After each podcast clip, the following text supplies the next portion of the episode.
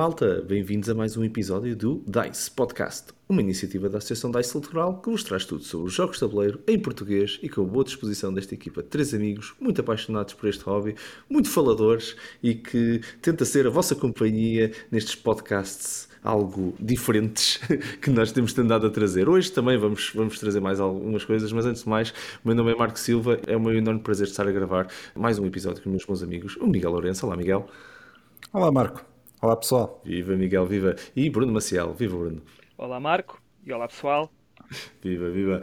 Então, como vos disse, hoje temos uh, um episódio totalmente dedicado ao tópico das convenções internacionais de jogos de tabuleiro. O que são, quais são, Quer dizer, no fundo, após dois anos de convenções canceladas, movidas para o formato digital, uh, acho que está na hora de voltarmos um pouco a este, neste espaço de conversa, a estes momentos e até mesmo a esse espaço de partilha do Hobbit que nós tanto gostamos. E assim, se nos começaste a ouvir e introduziste-te ao hobby durante este momento de pandemia, uh, então se calhar tira o bloco de notas, porque este episódio vai estar recheado de, de coisas interessantes para, para conheceres ainda mais este hobby.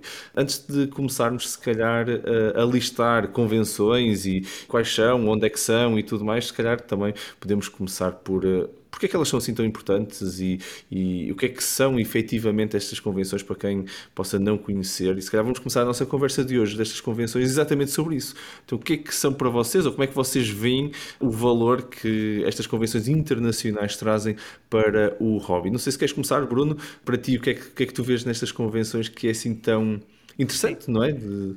Claro, eh, eh, eu acho que existem vários tipos de convenções com eh, características diferentes, mas hum. algo que eu acho que todas têm em comum acabam por ser uma celebração do hobby. Marca durante o ano uma época em que normalmente os jogos são lançados também, seja um tipo de jogo ou outro tipo de jogo, isso depois varia de convenção para convenção, mas normalmente é um marco muito importante para a indústria porque as editoras acabam por esperar esses momentos para fazerem esses lançamentos, para fazerem demonstrações, uh, fazerem também anúncios de novos lançamentos, porque é uma altura em que muita gente uh, para praticamente para ver o que se passa lá. Não só as pessoas que vão às convenções, até porque estas convenções muitas vezes são gravadas, são transmitidas no YouTube ou noutras plataformas em direto e acabamos até por ter um pouco de, de, de noção do que é que se passa lá dentro, mesmo não estando lá.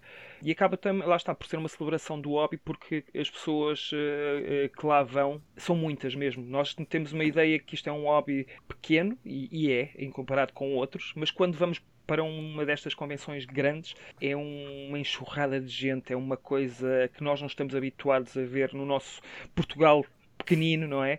Que também tem as suas convenções, mas se nós estivermos a falar das convenções grandes da Europa e de, dos Estados Unidos, sobretudo essas, que eu nunca fui, é um dos meus sonhos, mas uh, deve ser uma loucura porque as imagens que eu vejo uh, parece uma coisa, epá, é, é, um espetáculo dentro do espetáculo. Uh, só o facto das pessoas estarem ali todas à espera para entrar e aquilo parece que não existe nem 5 centímetros para tudo mexeres e de repente abrem as portas e existem mesmo vídeos das pessoas a entrar a correr para irem logo para a primeira banca onde os os jogos são limitados para, ir, eh, para conseguirem logo um jogo passado se calhar 10, 15 minutos já não existe. Existe também essa corrida. Existem aqui muitos aliciantes, lá está, depende das convenções, mas uh, sobretudo aquelas que vendem jogos têm esse aliciante. Quem chega primeiro normalmente fica com uma novidade que se calhar dois ou três meses depois até já está em, no retalho, uhum. mas se és aquela pessoa que tem o jogo dois ou três meses, parece que é quase como um badge of honor, que é qualquer coisa que tu podes ostentar.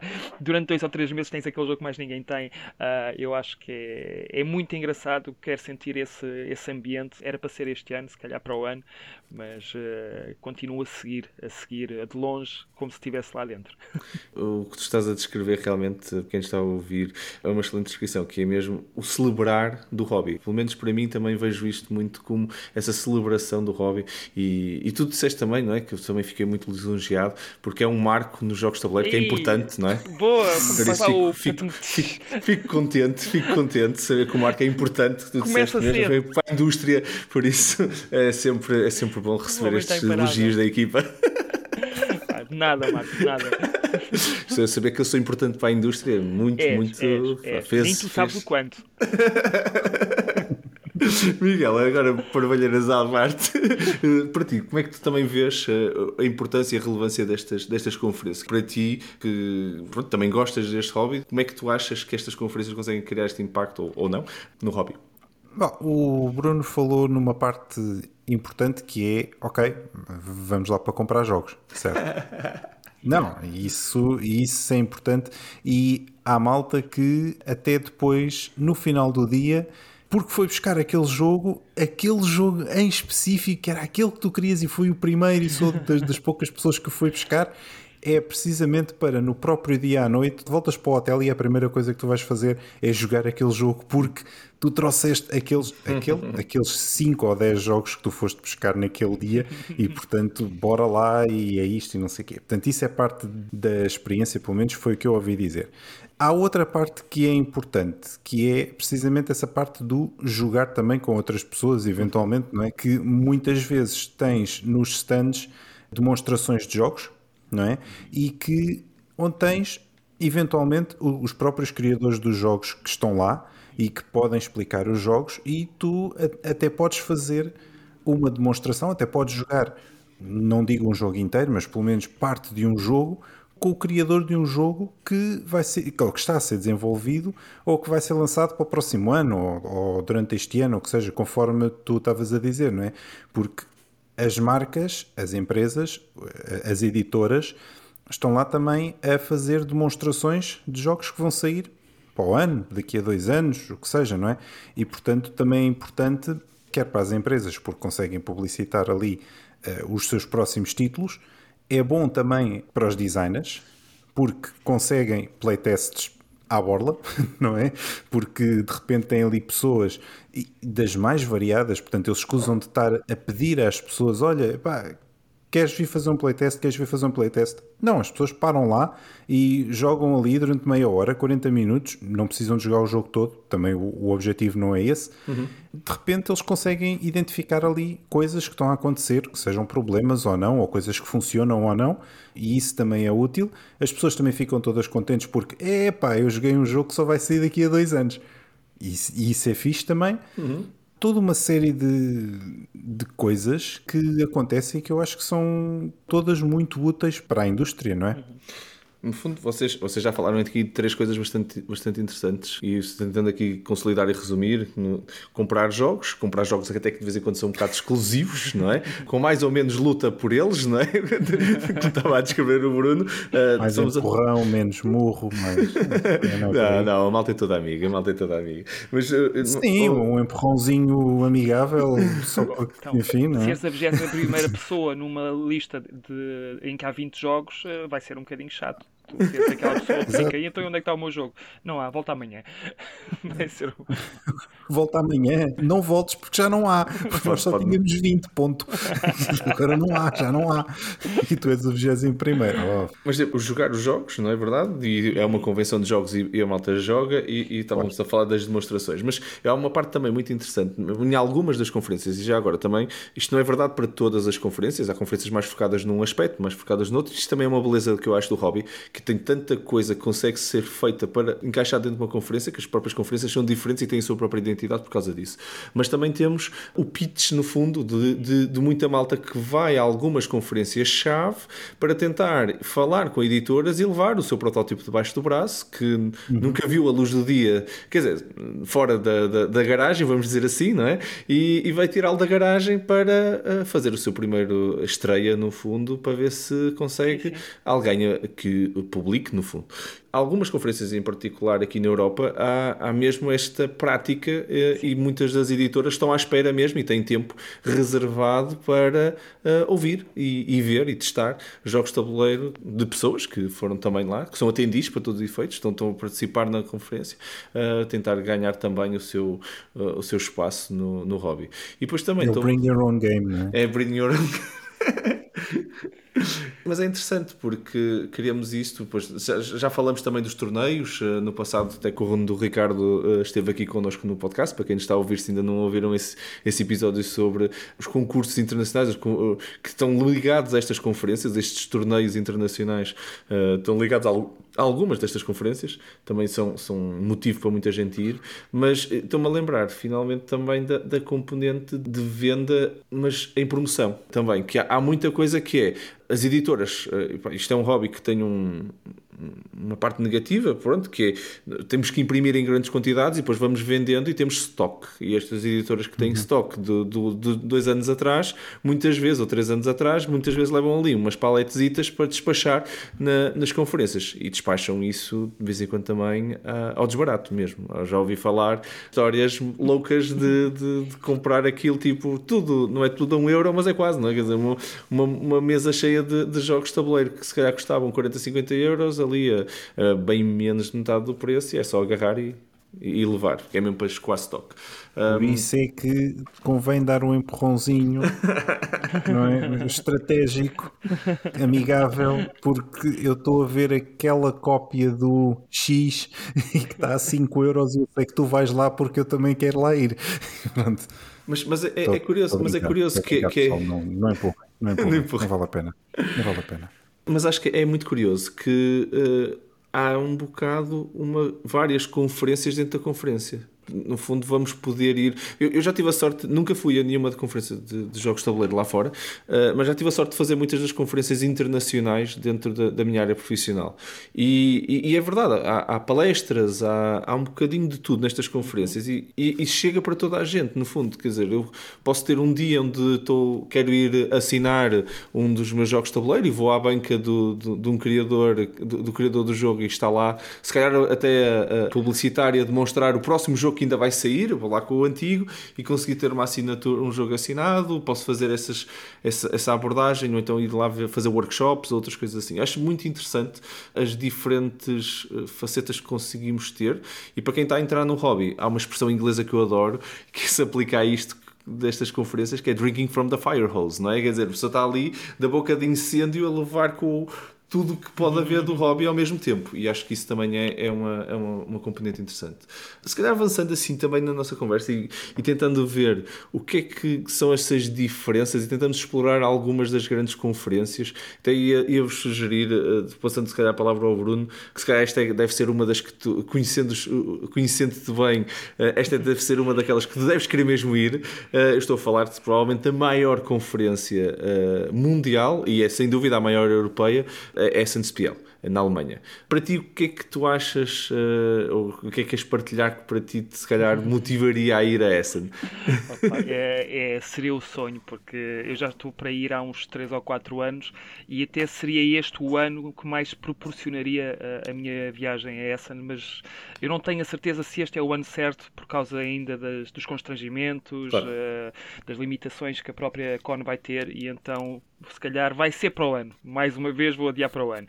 E hum, o que é que me faz querer ir a essa? Bem, primeiro é a convenção das convenções. Pelo menos para quem gosta de jogos de tabuleiro e conhece o hobby de Les a Les, sabe que existem duas, a Gen Con e Essen, sendo que Essen é na Europa, mas ainda assim, a nível de participantes, acho que não existe uma que consiga bater uh, Essen. Uh, Essen, que é uma pequena cidade na Alemanha que não sei se é conhecido por outra coisa que não jogos de tabuleiro, mas naquela altura aquilo parece que se enche de gente e a economia ali parece que tem um boom porque é só gente a alugar quartos, é, a economia ali mexe, que é uma coisa parva durante uma semana. E, e, e, o que é que eu gostava de lá fazer? Bem, aquilo tem tudo aquilo que me faz vibrar no hobby, tem todos os lançamentos novos do ano, praticamente aqueles mais sonantes, são, são guardados para Essen. Jogos que, por norma, Uh, tem uma característica que a mim uh, me, agrada muito, que são os Eurogames.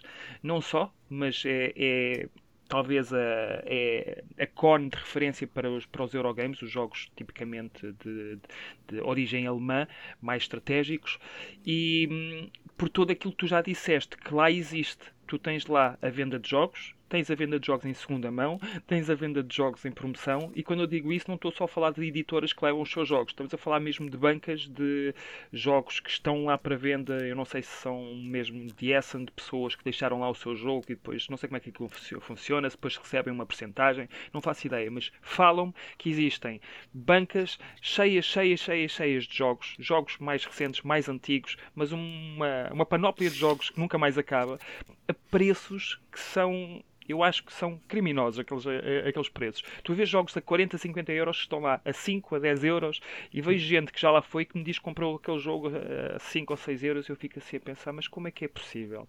Como é que é possível tu conseguires ir e eu não consegui? Porque eu queria tanto.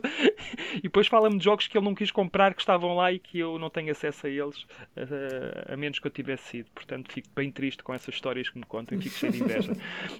Um, depois, Existem os espetáculos dentro do espetáculo, que é, por exemplo, os eventos que fazem pelos novos lançamentos. Existem mesmo editoras que fazem dos novos lançamentos eventos em que têm painéis uh, eletrónicos com vídeos e não sei quê, não sei que mais, apagam as luzes, fazem daquilo tudo como se fosse um espetáculo de música, uma coisa assim espetacular, em que toda a gente para para ver o que é que vai sair lá e depois de repente estão ali dois ou três jogos que ninguém sabia que iriam sair e é surpresa das surpresas. Temos os produtores de conteúdos uh, ali à frente a fazer as reportagens, que é para serem os primeiros a, a darem conta da, dos jogos que vão sair. Portanto, é, é tudo aquilo que realmente me entusiasma sobretudo a venda de jogos, os novos lançamentos, os jogos estratégicos Eurogames que eu realmente gosto e por ser aquela que mais gente leva. Eu gosto de multidões, eu gosto de ver pessoas entusiasmadas com o hobby, eu gosto de jogar no meu cantinho, é verdade, mas quando estou neste tipo de ambientes, eu gosto de ver que as pessoas estão tão entusiasmadas quanto eu, gosto de olhar para a direita e ver muita gente, para a esquerda ver muita gente, para a frente, para trás,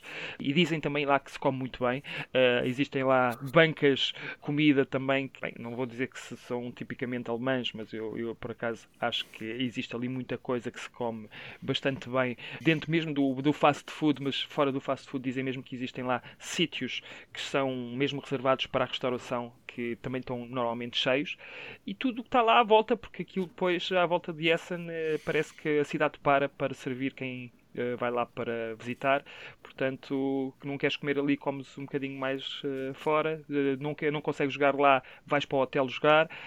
aquilo parece que é uma cidade dos jogos de tabuleiro. É como se fosse o Portugal dos pequeninos para os jogos de tabuleiro, em que nós somos os pequeninos, somos umas crianças e aquilo é só doce à nossa volta. Portanto, para mim, essa é tudo isso. É a fantasia que eu ainda não consegui viver. Muito bom. Mas está aqui o sonho do Bruno, já sabem. Se tiver o próximo uh, carro que tenha um lugar livre para ir para essa, mandem uma mensagem ali ao Bruno que ele. Carro que não, que ele... carrinha, tem que ser uma tem carrinha. Ser carrinha. Ah, depois é, tem que ter espaço para deixar os jogos. Tem que ter um outro lado atrás, pode ser, pode ser com outro lado. para levar um outro ladozito. Sim. Ai, muito bom. Essa não é sem dúvida uma, uma, grande conferência. Só para partilhar aqui com, com os nossos ouvintes alguns números. Em 2019 estamos a falar, assim, Uh, número de participantes na ordem dos 210 mil participantes. Okay?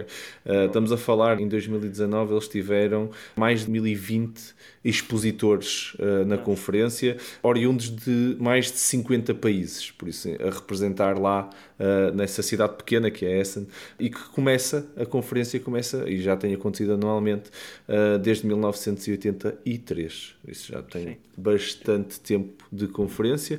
Efetivamente, o ano passado não houve, quer dizer, houve, mas não houve Sim. fisicamente, houve, houve digital. SN Digital. A última vez que fizeram a conferência foi em 2019, estão a fazer este ano física também. Agora, por acaso, vai ser agora, vai ser agora em outubro. E é sempre assim, é sempre por esta altura.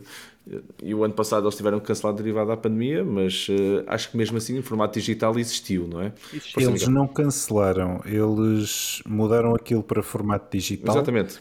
Sim. não funcionou não. tão bem, não. provavelmente, como queriam, porque obviamente é diferente, porque claro. ter pessoas virtualmente é diferente. Ainda assim, eu tenho-vos a dizer que eu assisti. E, eu e cobriste até? Fizeste um artigo? Uh, sim, uh, fui lá, ou seja, fui lá, uh, fui lá aqui Digital. direto digitalmente a partir do meu computador de casa, mas permitiu-me ver ali algumas coisas que deu para ter o feeling obviamente não, não da mesma forma, uhum. mas deu para ter o feeling do que, do que pode ser uma convenção física, não é? Claro. Porque alguns jogos eu tive a oportunidade de, de jogar algumas demonstrações, jogos que estão a sair este ano, que eu já os tinha experimentado o ano passado e por acaso alguns bons, eh, ou pelo menos que eu gostei bastante. A questão das palestras e dos jogos em segunda mão, eu não vi nada disso, não vi. Não vi, tenho muita pena de não ter visto jogos em segunda mão e jogos com grandes promoções. Tenho muita pena de não ter visto. Uh, não vi, não vi, só vi jogos a full price. Uh, e pronto. Mas este ano, Essen também vai voltar a lançar o site digital. Sim, vai ser híbrido. Uh, mas não sei em que modelo é que vai ser. Aliás, só para vocês terem uma ideia, quando sair este episódio, o Essen já foi. Sim. Ok. Nós estamos a gravar isto na semana antes de Essen. Ok? Portanto, quando, quando vocês estiverem a ouvir isto, Essen já, já aconteceu. Certo, certo, certo. E, e, mas, é, mas é curioso que eles manterem o formato digital, porque acho que apesar de ter sido menos pessoas, este formato continua a ter o seu propósito. Tu experimentaste muitos jogos facilmente, é mais escalável, na minha opinião, do ponto de vista de número de pessoas que conseguem estar a assistir às demonstrações e tudo, e tem as suas vantagens. Agora, perde-se muito da conferência. Acho que era o que o Bruno estava a tentar dizer, foi que se perdeu muito. Ver. 20... típica alemã, tudo isso se perde, é verdade. E o próprio convívio, convívio entre as pessoas, claro. ver as multidões a passar de um para um lado para o outro e tu ficas, mas porquê é que está tanta gente a ir para aquele lado, se calhar eu também devia ir para ali. O, o, o que é que se, estão a dar alguma coisa ou é um lançamento de algum jogo que eu, em que eu devia Deixa estar? Deixa-me lá experimentar. Eh, espreitar. Hum. É? perdes isso, realmente perdes. perdes, e, perdes, e, não tens a, e não tens a noção das 210 mil pessoas, não é? Quer dizer, é, não dá para fazer no digital. Não. Nem, nem, nem mesmo para o criador não consegue ter essa noção de de que está tanta gente ali, não é? E na conferência é, é diferente, fisicamente é diferente. Por outro lado, não escala, mas pronto. Aquilo são seis pavilhões, se não me engano, seis pavilhões enormes. E quando eu digo enormes, são pavilhões de tipo Mel tipo Arena, assim, uma coisa assim Sim. bem grande. E quem diz-me quem já foi, é, é preciso preparação física para aquilo, porque quem for mais do que um dia, normalmente esgota-se no primeiro dia porque yeah. vai para tudo, quer ir a tudo, e depois no segundo dia anda ali tipo zombie a tentar ter forças onde já não tem e a tentar fazer render. Uh, portanto, quem, que, quem já falou da experiência diz que é preciso ir preparado para isso, ir com alguma calma, ir preparado para se hidratar uh, convenientemente. Uh, existem algumas precauções que se tem que tomar porque aquilo não é para, para meninos, aquilo é para gente de barba rija porque aquilo cansa. Para atletas aquilo, de alto rendimento. Aquilo mói, aquilo mói. Eu estive na maior Comic Comic Con da Europa, que é a MCM Comic Con Londres, uhum. uh, e digo-vos, eh, tu depois de, de entenderes o que é que é, tipo, passares pavilhões e se quiseres mesmo ver tudo, não é? Depois tens aquela coisa do eu quero ir a todas as, as bancas. Pronto, mil e tal expositores, são, alguns expositores têm, são grandes, têm, têm áreas, não, têm, não, têm, não é uma mesinha, não são mil e tal mesas. Mesmo assim, mil e tal mesas já seria um desafio, mas muitos deles têm áreas, não é? E, e eu estava na MCM Comic Con de Londres, primeiro o número de pessoas é assustador, não é? Tu entras lá dentro e tens que andar sempre ali nos corredores corredorzinhos a tentar passar pelo meio das pessoas e tal. É labiríntico. É labiríntico. E, depois, e depois tens essa, esse layout que depois tens que entender como é que vais conseguir passar por isto tudo sem andares ali a fazer o dobro dos quilómetros. E depois é muito quilómetro, ok? Eu, eu ia à MCM Comic Con, eram três dias, e eu no terceiro dia uh, estava, parecia que tinha levado uma tareia. É um programa de emagrecimento. Completamente. Geeks, geeks Getting Fit, não é? Geeks é Getting Fit. uh, mas olha, é, sem dúvida, essa é, uh, para quem está a ouvir, se vocês estão a pensar em ir a uma conferência aqui na Europa, então uh, sim, vão a Essen, sem dúvida é maior. Mas depois, se estiverem nos Estados Unidos, e se nos estão a ouvir dos Estados Unidos, que seria um bocado estranho nós estarmos a falar isto em português e alguém a ouvir nos Estados Unidos, mas também, também pode nos ser. nos Estados Unidos, não é? É verdade. Há português nos Estados Unidos, vá lá. E se vocês vá estão lá. nos Estados Unidos ou ou estão a planear uma viagem para os Estados Unidos, ali pela altura de agosto, ali no, no, no, verão, vocês têm então uma grande conferência que também podemos falar já a seguir, que é a GenCon, que não é tão grande, estamos a falar, já agora posso-vos partilhar já alguns números, a GenCon em 2019 teve 70 mil participantes. Tem vindo a crescer um bocadito, uh, Spiel em, em, em Essen passa dos 150 mil para os 210 mil. Cresceu uma Gen Con praticamente. Certo. Consegue crescer uma Gen Con uh, nos últimos 15, 20 anos. Uh, e eles ainda estão a tentar só apanhar esse crescimento. A verdade é que a Gen Con é mesmo muito grande, mesmo muito grande em área também. É mesmo a americana, não é? Quer dizer, começa, só para vos dar aqui um bocadinho de história, a gente já pode partilhar aqui um bocadinho o que é que é as grandes diferenças para isto e para quem está nos ouvir que esteja a planear aos Estados Unidos pode querer ou estar interessado em ir. Ela começa em 1968, por isso começa praticamente 20 anos antes da SPL, aqui em, eh, em Essen. Começa com, com o nome, o seu nome original na altura era Lake Geneva War Games Convention, por isso começa daí Gen Con, não é? Eh, era no Lake Geneva. E alguns fun facts só, para vocês que quiserem. Um dos criadores, um dos co-criadores do, do Dungeons and Dragons, o, o, Gary Gygax, foi o fundador desta conferência em, em 1968. Depois há aqui umas coisas engraçadas, que é, ela na realidade, depois anda ali algum tempo, até, até 94, em várias localizações diferentes em Wisconsin, por isso na altura também não era assim muito grande. Depois muda-se para Indianapolis, onde, em, no Indiana, no estado de Indiana, onde, onde ainda hoje é, desde 1995. Mas, entretanto, teve N problemas, a conferência teve mesmo para ser eh, para, para abrir falência e eles chegaram, uh, o criador uh, de, de Dungeons and Dragons cria a empresa TSR, que que fica os Dungeons and Dragons, depois é adquirida pela Wizards of the Coast. Como a empresa tinha a Gen Con, a Wizards of the Coast fica com a Gen Con, depois vende aquilo à Hasbro, a Hasbro vende aquilo ao, ao CEO da Wizards of the Coast, depois a Lucasfilms processa a própria Gen Con com questões de, de violação de direitos em 2008. Eles tiveram mesmo para falir e agora continuam a crescer. Pois é uma coisa engraçada que é, eles estão efetivamente a crescer exponencialmente o número de visitantes, mas mesmo assim estão a crescer exponencialmente a partir de 70 mil, não é? Neste momento. Uh, mas é, é engraçado, é uma conferência que até videojogos tem.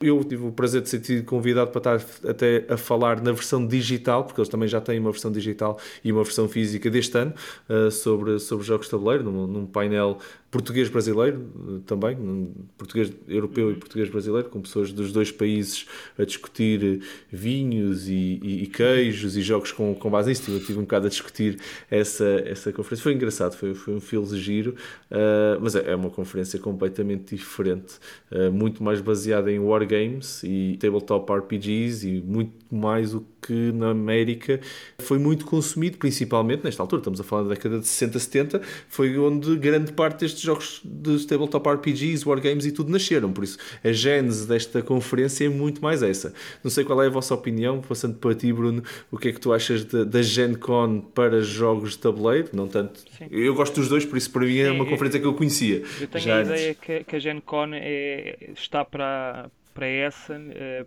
para os jogos Eurogames, como está o Ameritrash ou jogos estilo mais americano, uh, está a Gen Con. Uh, a Gen Con realmente está a crescer, pelo que, pelo que os números indicam. Ok, agora houve a pandemia, portanto vamos ver o que é que vai acontecer depois da pandemia, mas sei que havia já planos para, uh, não sei se era para irem para outro estádio, porque aquilo era feito num determinado sítio, que é para conseguirem ter ainda mais gente dentro da convenção.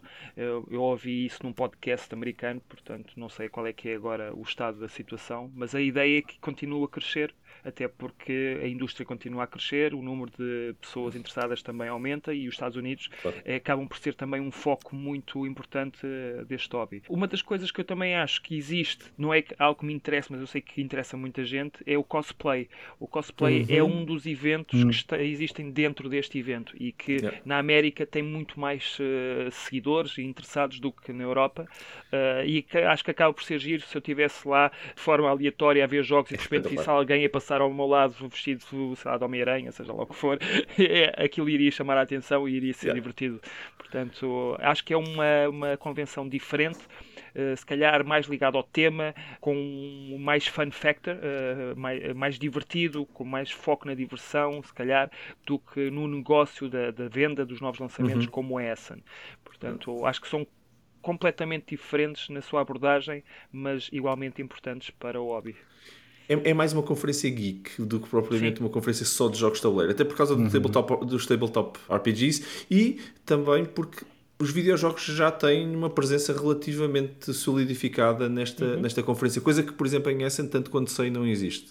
Os videojogos têm aqui na Europa outras conferências, numa magnitude diferente e num, num espectro diferente, para um público diferente. Lá na América, uh, eles misturam um bocado tudo ali na, na Gen Con, que é curioso. Falaste no cosplay, e o cosplay também é uma coisa muito engraçada, que tu vês mais nas, aqui nas Comic Cons do que sim, propriamente sim. dentro da Europa, no fundo. Vês mais nas Comic Cons do que vês nas, nas feiras de Eu acho que há concursos mesmo dentro de ah? Gen Con, portanto, sim. Uhum. sim. Faz parte. Sim, sim, sim.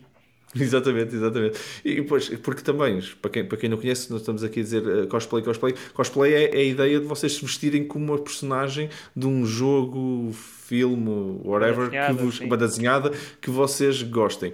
Tendo um mundo do tabletop RPGs muito esta, essa ideia de criar a tua própria personagem e ter muita, até muita arte e ilustração à volta disso, é muito fácil também atrair cosplayers para uh, vestirem-se como personagens de alguns destes tabletop RPGs.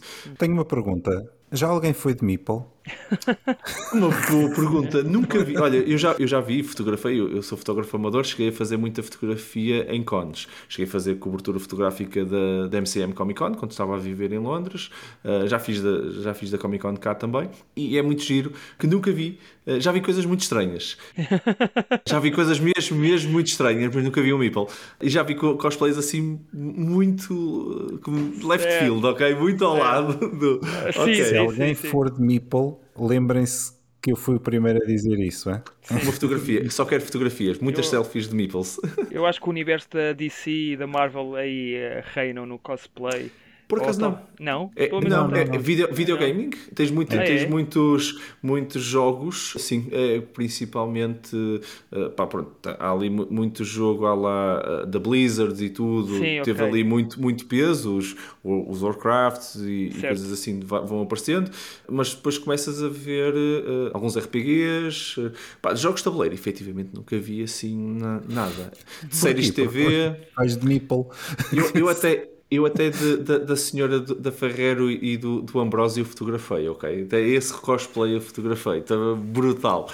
Séries de TV também ganham muito, ok? okay. Mesmo muita visibilidade, muito anime. Isso, é, isso é o que eu vejo, o que eu vejo sim, imenso. Sim, sim, jogos de tabuleiro, e Meeples em particular nunca vi, mas nem, nem assim inspirado em jogos de tabuleiro também vi nunca. Mas se calhar estou nas conferências erradas, tenho que ir, temos que ir a espiar ver se ou a Gen Con para ver, para ver se aparece lá um eu acho que estás aí nas conferências certas. sim, sim, não sei se queria, porque eu não sei se queria ver alguém eh, vestido de Meeple. Deve ser giro, atenção. Eh, se alguém for de Meeple, por favor, tirem uma fotografia, enviem para, para podcast.dicecultural.org. Nós temos Adorava. todo o gosto, todo o gosto. Eh, se quiserem publicar no vosso Facebook com a hashtag Dice Podcast, também estejam à vontade. Yeah, eu, era bem da fixe.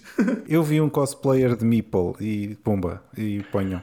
Exatamente, fiquem exatamente. À vontade, fiquem à vontade, sabem que todo o contributo é válido. Portanto, Opa, é, eu, eu juro-te que gostava de ver, porque deve ser muito giro, meu. Deve ser, deve. Fala sério. Fofinho. E depois, opa, eu, eu, eu, se visse, eu um desses, eu só queria tirar uma fotografia abraçada ao Meeple, estás a ver? Que deve ser fofinho. Sim. Tão fixe. Com um fato de espuma ou assim, não sei. Yeah. Mas yeah. quando tu fores a Essen e precisares de ir a uma banca que tem jogos limitados, vais ocupar mais espaço. Podes sempre dar uns empurrões que não vão magoar ninguém porque é fofinho. É? Por exemplo. Portanto, pensa nisso.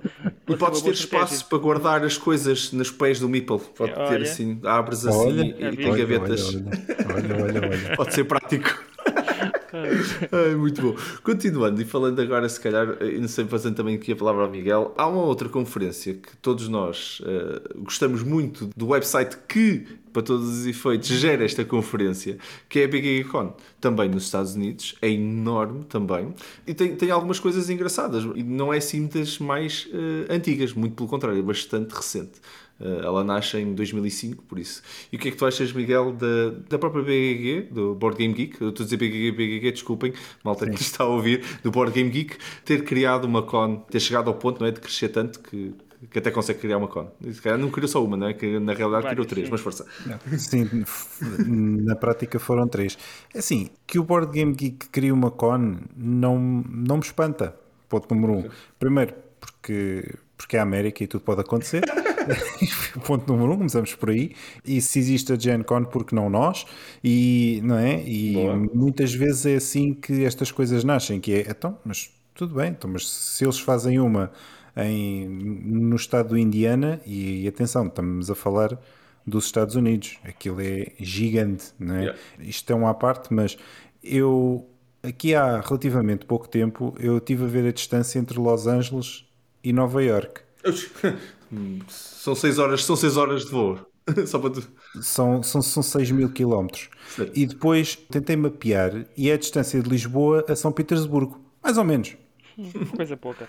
E, e portanto, yeah. na prática é como se todos os Estados Unidos fossem a Europa, ok? Portanto, é uma coisa pouca. Portanto, ter, ter uma convenção no Indiana é tipo Essen. Então, por que raio é que os gregos, entre aspas, ou os portugueses ou os russos também não vão de poder ter uma convenção ali? Não é? Porque é noutro ponto. É há espaço para toda a gente. Há, há, mais do que espaço para toda a gente. e, portanto, não me espanta que o Board Game Geek tenha feito ali uma con. Na prática, como tu disseste muito bem, não é uma, mas são três, eh, porque há a BGG Con em novembro, que é onde fazem o anúncio dos, dos Golden Geek Awards. Depois tem uma outra BGG Con que é Spring BGG Con, que é na primavera, e aparentemente também há um cruzeiro do Board Game Geek, que é o BGG at Sea. Não sei quando é que é, mas espero que não seja ali na, por alturas de setembro, porque senão acho que há ali uns furacões e que, e que impactam um bocadinho com os cruzeiros. Espero que não seja ali, mas, mas pronto, mas tirando isso está tudo bem. Parece-me ótimo que haja mais convenções e que haja mais, mais hipóteses das pessoas se juntarem e de, e de jogarem jogos de tabuleiro. E já agora, Board Game Geek é, para quem não conhece, vão ver, pesquisem. Aquilo é tipo a Bíblia dos jogos de tabuleiro. Porque tem lá tudo, tem lá imensa informação e havemos ter um episódio sobre isso. Por acaso, Sim, até era, dava, dava um bom tema para um episódio. Mas efetivamente, antes de passar a palavra ao Bruno, o que eu vejo diferente nesta conta também é que, não é, enquanto que as outras contas é muito mais sobre os jogos e, e, divulgar os jogos do ponto de vista de novos lançamentos e, e meter os criadores lá e tudo.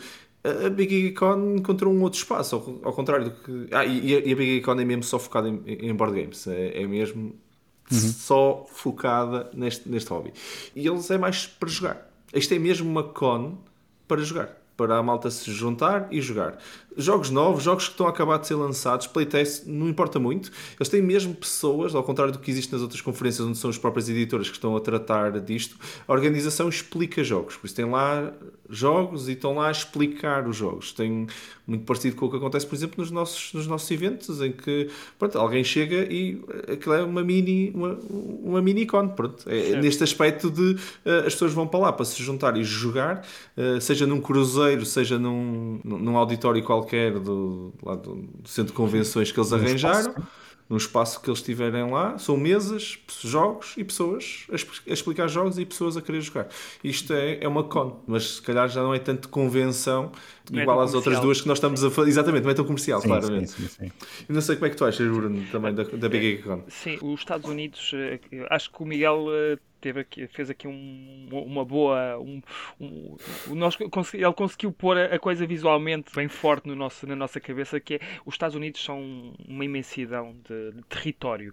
E, e, nós só estamos a falar das grandes convenções, aquelas que claro. nós realmente consideramos grandes, porque em cada estado deve haver uma convenção que é realmente grande, mas que não consegue ser grande ao ponto de estas da BGG. Uh, eh, existe também a Dice Tower West, a East, o, uh, PAX Unplugged. É um, existe ali uma imensidão de PAX é enorme. Estados Unidos. PAX é, é, enorme, é enorme também. É enorme, é enorme, é enorme.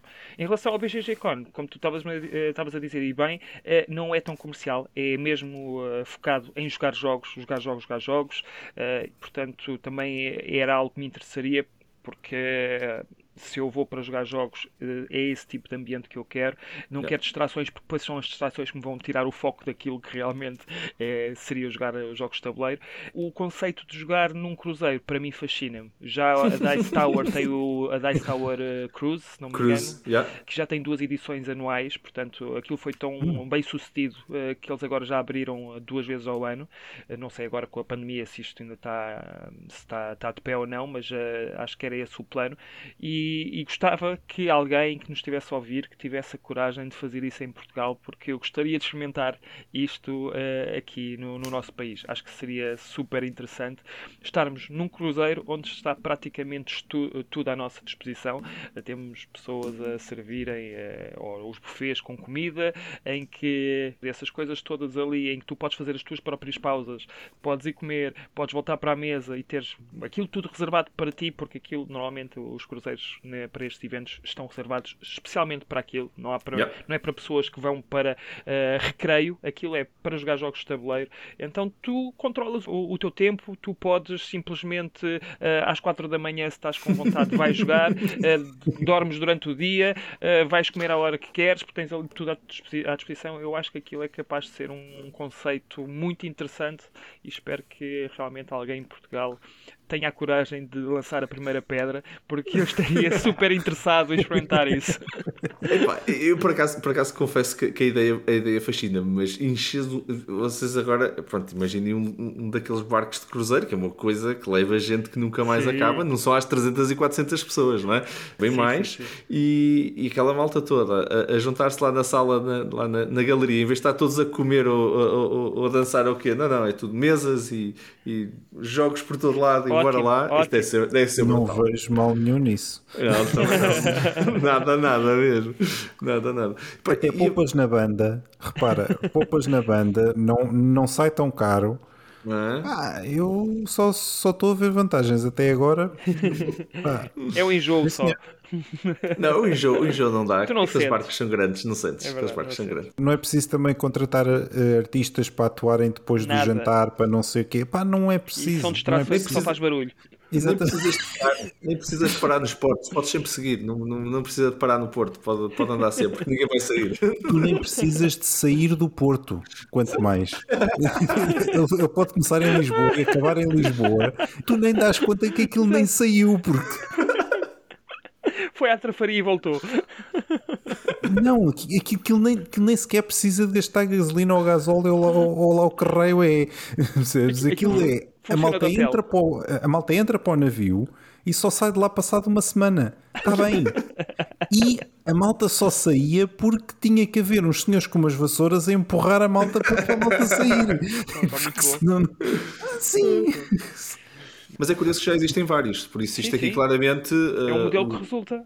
É um modelo que resulta e, e, e não sei porquê, todos nos Estados Unidos, mas, mas pronto, mas uh, também é, há, mais, há mais cruzeiros a sair de Miami do que qualquer parte do mundo, por isso se calhar também deve ter alguma coisa a ver com isso. Mas a própria Dice Tower, e agora falaste nisso, também, isto, agora cobrindo se calhar o outro, o outro espectro, que é convenções que nasceram mesmo como convenções e que já têm décadas e décadas de, de, existência. E depois agora chegarem aqui, malta muito mais nova, com o crescimento do hobby uh, orgânico que tem acontecido nos últimos anos, decidirem coisas como a Dice Tower, um website para todos os efeitos. Nós estamos a falar aqui do Big Game, mas é um website que no fundo é um fórum de uma comunidade. Chegar ao ponto de dizer eu organizo uma con e, e, e ancho uh, um cruzeiro por ano e duas conferências, uma na primavera e outra uh, no, no inverno. Ok, que a do inverno tem um propósito, que é também atribuir os prémios Golden Geeks que, ele, que, que o BGG também lança. Independentemente disso, conseguem criar uma a Spring, é para famílias, é muito uhum. mais jogar em família. Olha, venham com os filhos e tudo e bora lá passar por uma conferência desenhada para vocês, não tanto, certo. não tão hardcore gaming, vamos dizer assim, não é que aquilo também uh, tem um bocado para todos os gostos, mas uh, a ver isto é, é, é incrível e é, é, um sinónimo de saúde no hobby, pá, para mim brutal. Não sei o que é que vocês acham, mas isto para mim é dizer: olha, daqui a 5 anos nem sequer sabemos o que é que vai haver, porque pá, vão continuar a crescer. Vão continuar. Se, se em 10 anos aconteceram estas, quase 20, ok, mas uh, 2000, 2005 começa a BGCon, uh, já estamos, não, estamos assim há, não foi assim há tanto tempo, não é? A primeira. Sim.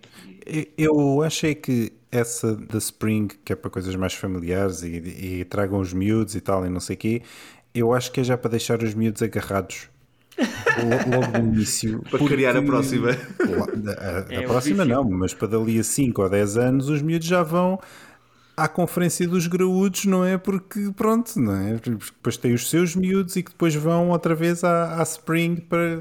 É, é isso, é assim. E, iniciação ao culto. Exato. Exato. Toda a gente tem que passar por isso. Exatamente. Eu não sei como é que foi o vosso ritual, mas o meu foi espetacular.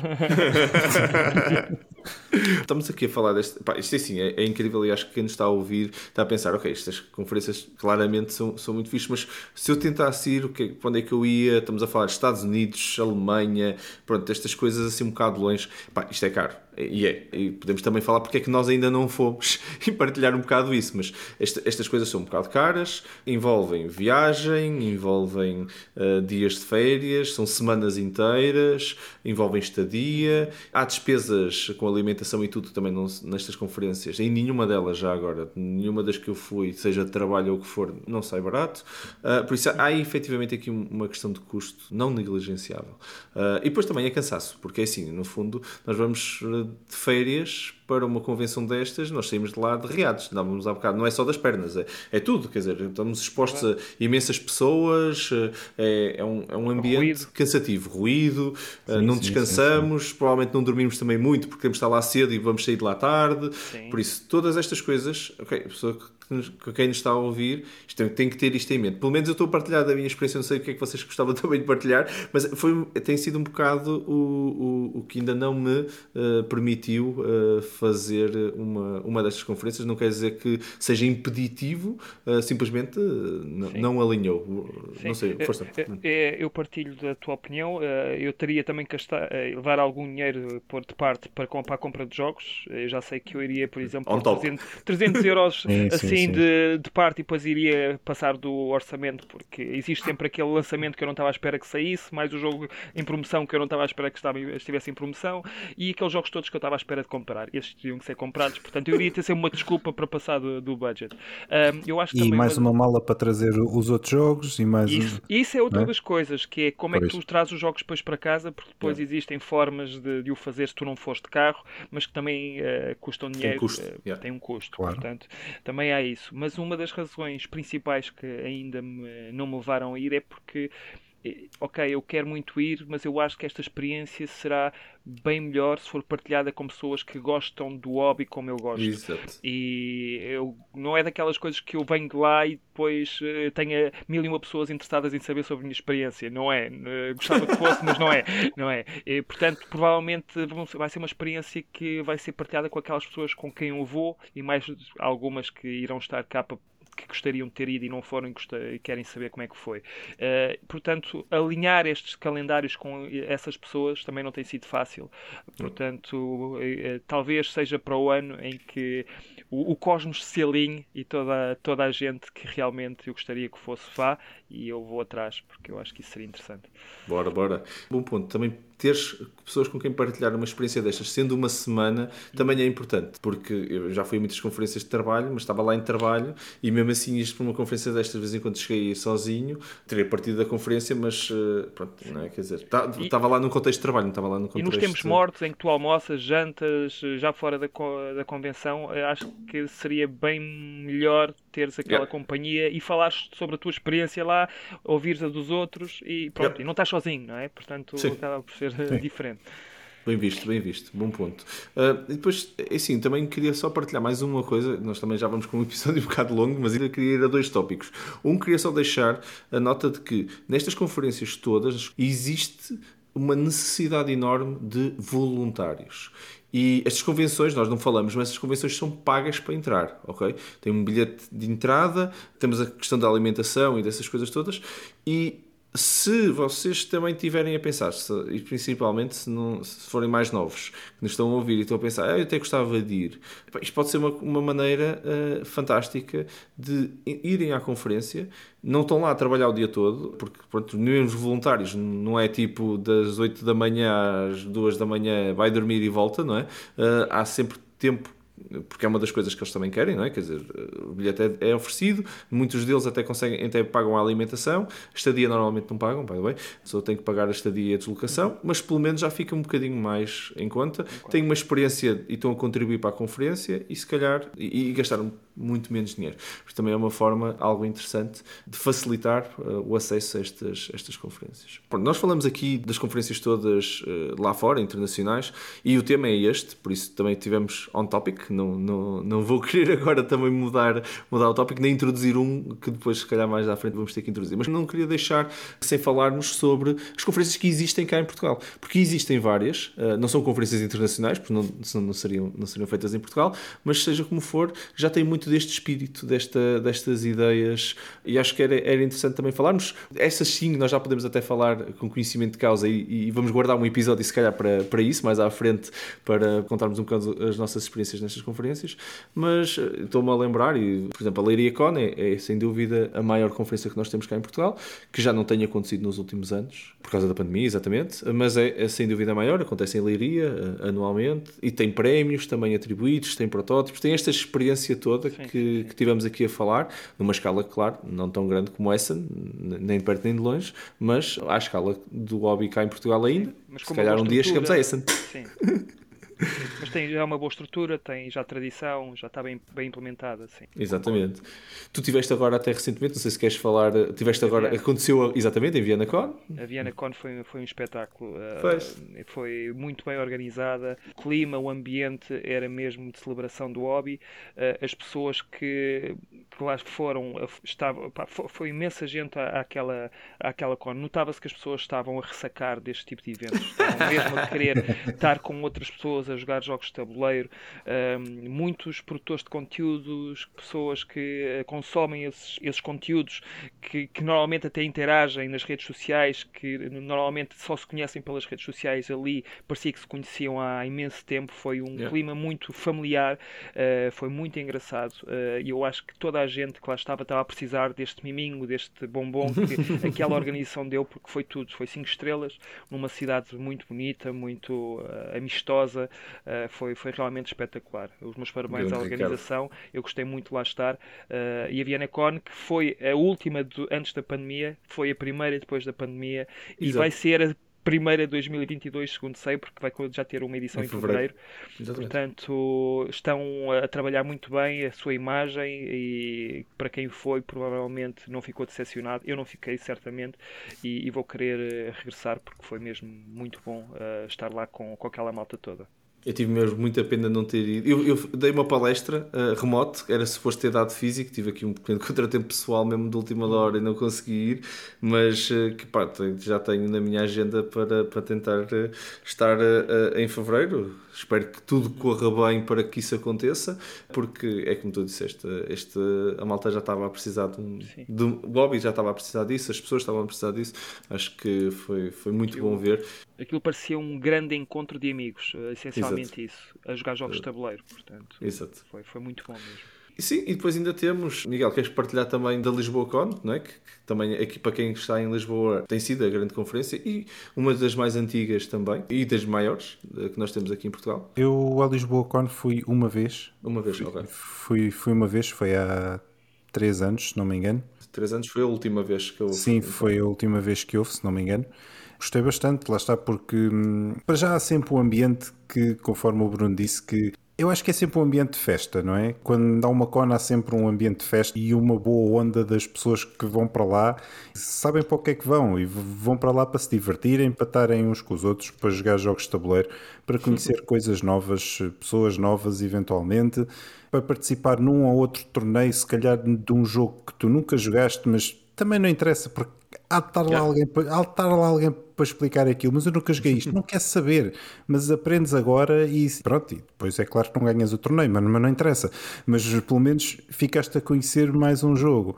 E a ideia é precisamente essa, que é, estás lá, estás-te a divertir, conheces pessoas novas ou não, mas vais de certeza conhecer jogos novos, porque muitas destas, se não todas, têm ludotecas também que onde têm vários jogos disponíveis e tu dizes, olha, este eu nunca experimentei e gostava de experimentar.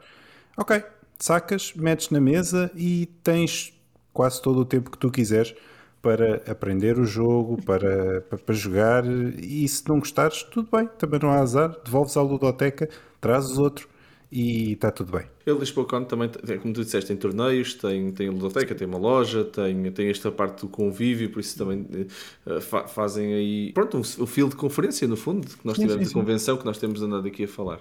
Falando também de algumas coisas mais, mais recentes, uh, eu tive, já tive também na Augusta Con, em Braga, já vai, julgo eu, na terceira, não tenho certeza se foi a terceira, se foi a segunda, agora peço desculpa, mas, mas pronto, não, é, é, é relativamente recente, já tem três aninhos uh, que, que tem, que tem acontecido e, e, é, e, é, interessante ver como grupos também de jogos de tabuleiro e associações de jogos de tabuleiro estão a criar uh, num país como o nosso, que não é muito grande, mas ao longo do ano todo vamos conseguindo preencher várias cones em várias zonas do país. Uhum. Augusta Con é recente, estou-me a lembrar também da Algarve Con, também é muito recente, julgo dois anos. Depois temos, ainda temos algumas também algo antigas, estou-me a lembrar da Invicta Con, no Porto, minha cidade natal, também já é uma, uma uh, antiga Con e que também é, é bastante grande, principalmente na zona do norte é, é a maior.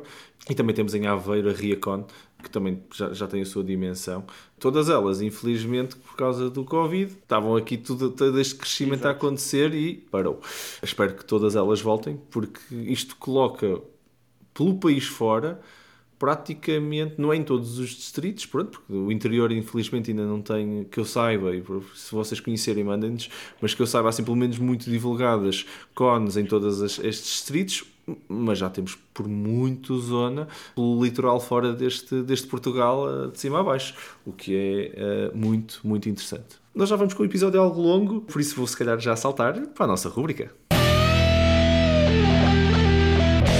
E cá estamos nós para mais uma rúbrica Jogos que dão que falar. O momento do final dos nossos episódios em que cada um de nós fala sobre um jogo que de alguma forma está ligado ao tópico do episódio 2.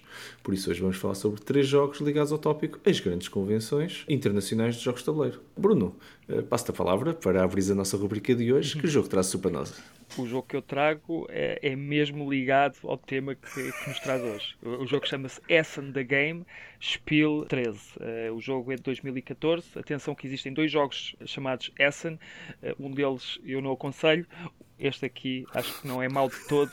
Portanto, vejam lá se tiverem uh, interesse na, na pesquisa. É aquele que tem um nome mais longo. Ora bem, este jogo é feito por três designers, eh, Fabrice Beguin, Frédéric Delporte e Etienne Espreman, que também é o designer do Bruxelas 1800 e qualquer coisa, que é um bom jogo também. A editora é Geek Attitude Games, é um jogo que dá de 2 a 5 jogadores e normalmente dura 75 minutos por jogo. Do que é que se trata este jogo? Como já devem ter imaginado, se o jogo uh, se chama Essen, uh, trata mesmo das, uh, da, da convenção de Essen e toda a experiência de Essen num jogo de tabuleiro. O que é que nós fazemos aqui? Nós vamos ser mesmo participantes, pessoas que estão a visitar a convenção, e a ideia é: nós temos um player board que é uma bagageira. Nós depois entramos no tabuleiro central que é comum a todos os jogadores e temos várias entradas e a partir daí começa o jogo vais ter secções com alguns jogos, outras secções com jogos diferentes, depois tens uma secção de playtests, pelo meio vais ter ali a zona da restauração e também pelo meio vais ter um fator aleatório onde vão estar os crowd tokens, que são as multidões que vão ocupar determinadas zonas. E aquilo que vais fazer, é tu tens um, um X número de ações por turno, vais gastar movimentos e a cada movimento que gastas, gastas uma ação. Queres comprar um jogo, gastas dinheiro e vem mesmo em notinhas de euro bem temáticas, compras os jogos, tem lá o preço e o número, os jogos que estão lá à venda são mesmo reais, são títulos reais. As bancas que lá estão são editoras reais, portanto acho que torna o jogo ainda mais temático, por isso é que se calhar eu gostei ainda mais do jogo, porque senti mesmo que estava ali em essa a comprar jogos, e a ideia é, vais comprar jogos, e depois tens que ir à tua bagageira depositar os jogos. Porquê? Porque cada jogo que tu compras ou vai ocupar uma ação possível que tu irias fazer. Se tu tens 7 ações, significa que se tu compras dois jogos já vais passar a ter só 5 ações. E quanto mais jogos tu compras, menos ações tens para fazer. Quer dizer que depois que queres ir à bagageira e estás longe, vais começar a gastar um, dois movimentos por cada turno só para ires até à bagageira porque estás tão pesado que andas devagar.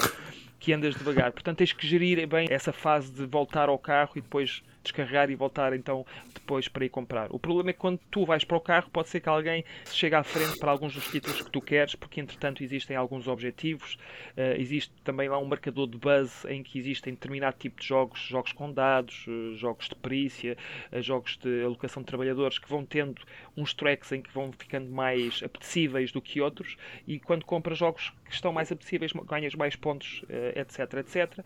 Também tens wishlists, se tu fizeres playtests de jogos, uh, vais uh, colocando essas cartas para a mão que vão formar a teu wishlist e depois, se tiveres X número de cartas, vais ganhar mais pontos por causa disso. Eu acho que o jogo é interessante, não vou dizer que é uma obra-prima, mas para aquilo que é que se propõe, eu acho que é bastante divertido. E para quem conhece de jogos, ver jogos como o Suburbia, o, o, o Pandemic, o Russian Railroad, todos esses jogos que tu estás habituado a ver as capas e veres esses tiles no, nas bancas e tu estás a tirá-los e quase a pôr na, na, na mochila, é tudo bastante temático e é bastante divertido. Portanto, volto a dizer, existem dois jogos chamados Essen.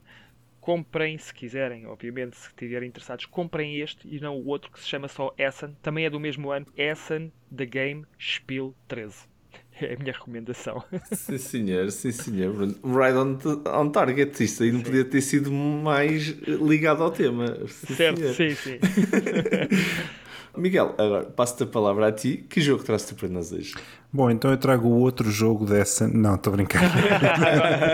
essa está boa. tá, tá. Não, não, não, não, não, não. Eu trago um jogo que foi lançado em Essen deste ano. Portanto, é um jogo novo. Chama-se golem, não do golem do Senhor dos Anéis, mas, mas, um, mas um golem de pedra, barro, whatever. É um jogo da Flaminia Brasini, do Virginio Gili e do Simone Luciani. São os mesmos do Grande Austria Hotel e do Lorenzo il Magnifico. Portanto, isto, isto, é só para vocês terem uma ideia do tipo de jogo que vai ser e da complexidade do jogo que, que vai ser. A editora é a Cranio Creations e então reza a lenda que o jogo é baseado numa, numa lenda do século XVI, do Golem de Praga, que era uma criatura que havia um rabino que animou a criatura, criou a criatura, criou o golem a partir de uma estátua de, de barro para proteger o seu povo.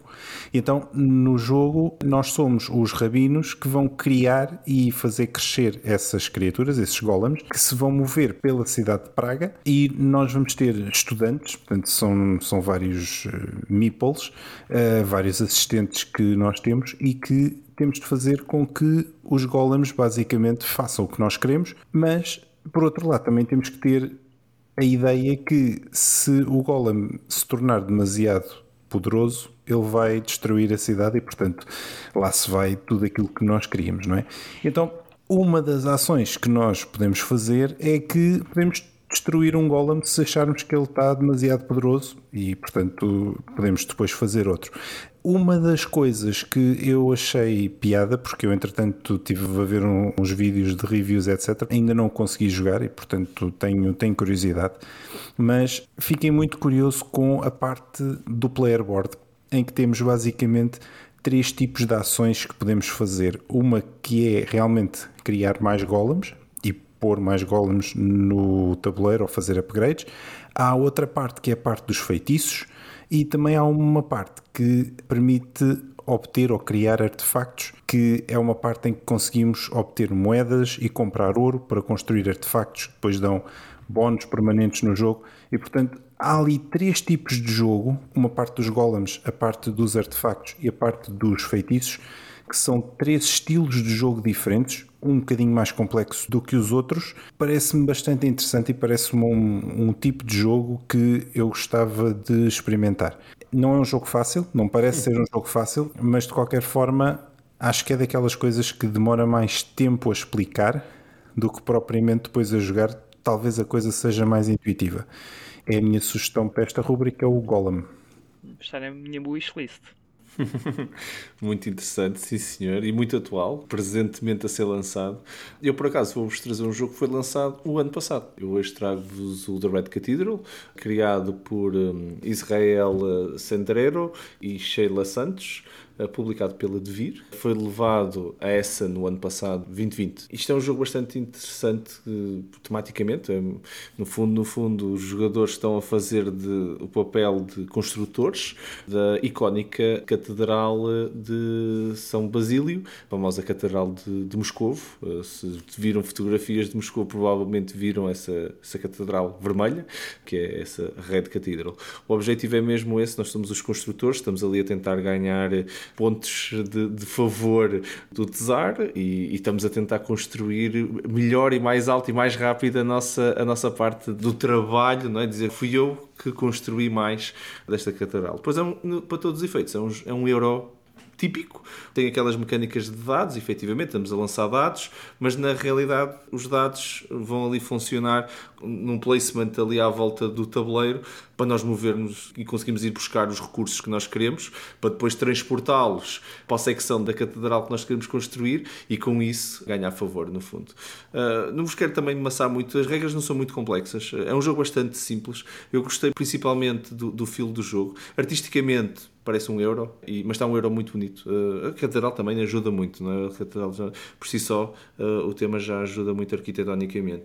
Não é de todo um jogo que vocês deviam passar. É um jogo recente, saiu ano passado, neste momento já o conseguem encontrar. O Miguel já vos deu um que, que vai ser lançado agora. Este aqui vocês hoje já podem ir uh, experimentar. Eu gostei muito de jogar. Por acaso joguei, a primeira vez que joguei o jogo até foi com o Miguel e jogamos ainda no formato digital. Eu já tenho o jogo, depois disso já arranjei o jogo para mim gosto, gosto bastante, sem dúvida, do, do Red Cathedral é mais um exemplo de estes jogos de vez em quando são guardados para ser lançados nestas conferências e depois tem um impacto enorme. Fez um buzz bastante grande na altura em Essen, exatamente por causa disso. E também deixo essa, essa parte para tentar ficar on, on topic, não consigo fazer. Estou a tentar competir aqui com o Bruno que pegou e disse e foi escolher um jogo direitinho do, do tópico, não é? Mas pronto. Pá, desculpem. Mas tinha um outro, podiam ter falado do outro. mas, mas se não é bom, não é? É pá, Exato. É o que dizem, não sei. Sim, pode, sim, lógico. lógico. É, é, relativo. Sim, sim, e depois há sempre aquela questão de ah, pois, mas ah, tu não gostaste, mas eu gosto. Então tem, tem aquela mecânica que para mim é espetacular. Muito bom, muito bom. E todo o tempo que tínhamos, vocês estiveram a ouvir o Dice Podcast uma iniciativa da Associação Dice Cultural que vos traz tudo sobre os jogos de tabuleiro. Meu nome é Marco Silva e em nome de toda a equipa, muito obrigado por terem estado desse lado a ouvir-nos. Claro que vos coloco novamente a pergunta, eh, que é se vocês eh, viram um, um meeple de cosplay, não se esqueçam de, de partilhar, mas também se, se vocês já foram ou planeiam ir a alguma destas conferências que nós tivemos aqui a falar, internacionais, eh, partilhem também as vossas histórias e opiniões. Basta usarem como para publicarem as fotografias dos meeples outra vez, que estou muito curioso de ver, uh, hashtag Dice Podcast, ou então irem ao nosso Facebook e deixarem lá um comentário. É, é sempre muito bom, estamos sempre a aprender uns com os outros mais sobre, sobre o hobby. Tenho os links para tudo o que nós tivemos aqui a falar uh, aqui na, na descrição uh, e bem como os links para as, as, redes sociais aqui da Dice Cultural. Podem também utilizar o e-mail, tal como disse o Miguel, podcast.dicecultural.org para nos mandarem ideias, feedback e comentários. Se gostaram muito deste episódio, não se esqueçam de subscrever para não perderem nenhum um episódio. E se gostaram mesmo, mesmo muito do episódio, então não se esqueçam de partilhar, ajudem-nos assim a crescer e a chegar a mais pessoas, aos vossos amigos e à vossa família com este nosso conteúdo. Bruno e Miguel, mais uma vez, pá, divirto-me imenso, adorei este episódio, aprendi, fartei-me de aprender e acho que foi um momento de partilha espetacular. Muito, muito obrigado por esta conversa. Obrigado, Marco. Obrigado uh, relembro só também que a Dice Cultural continua a lançar muito mais conteúdo, tanto escrito como em vídeo. Podem nos seguir a partir do website dicecultural.org, tem todos os links para os Twitters, YouTubes, Instagrams e, claro, também para o nosso parceiro meusjogos.pt, parceiro da Dice Cultural para todo o conteúdo escrito. E novamente relembro que, se ainda não ouviram, o Dice Top está aí sempre no ar a, a lançar mais tops para vocês. Vocês, se ainda não, se ainda não subscreveram, subscrevam que vocês vão adorar ouvir. Todas as sextas, não se esqueçam, temos as nossas jogatanas semanais digitais, é só passarem pelo Discord da Dice Cultural e acabamos a semana em beleza. Nós cá estaremos para o próximo episódio, para vos falar sobre como criar um grupo de jogos de tabuleiro. De certeza que não vou querer perder também esse. Uh, a todos aí em casa, muito obrigado pela vossa companhia, boas jogatanas e um grande abraço, malta. Até o próximo episódio. Até à próxima. Tchau, pessoal.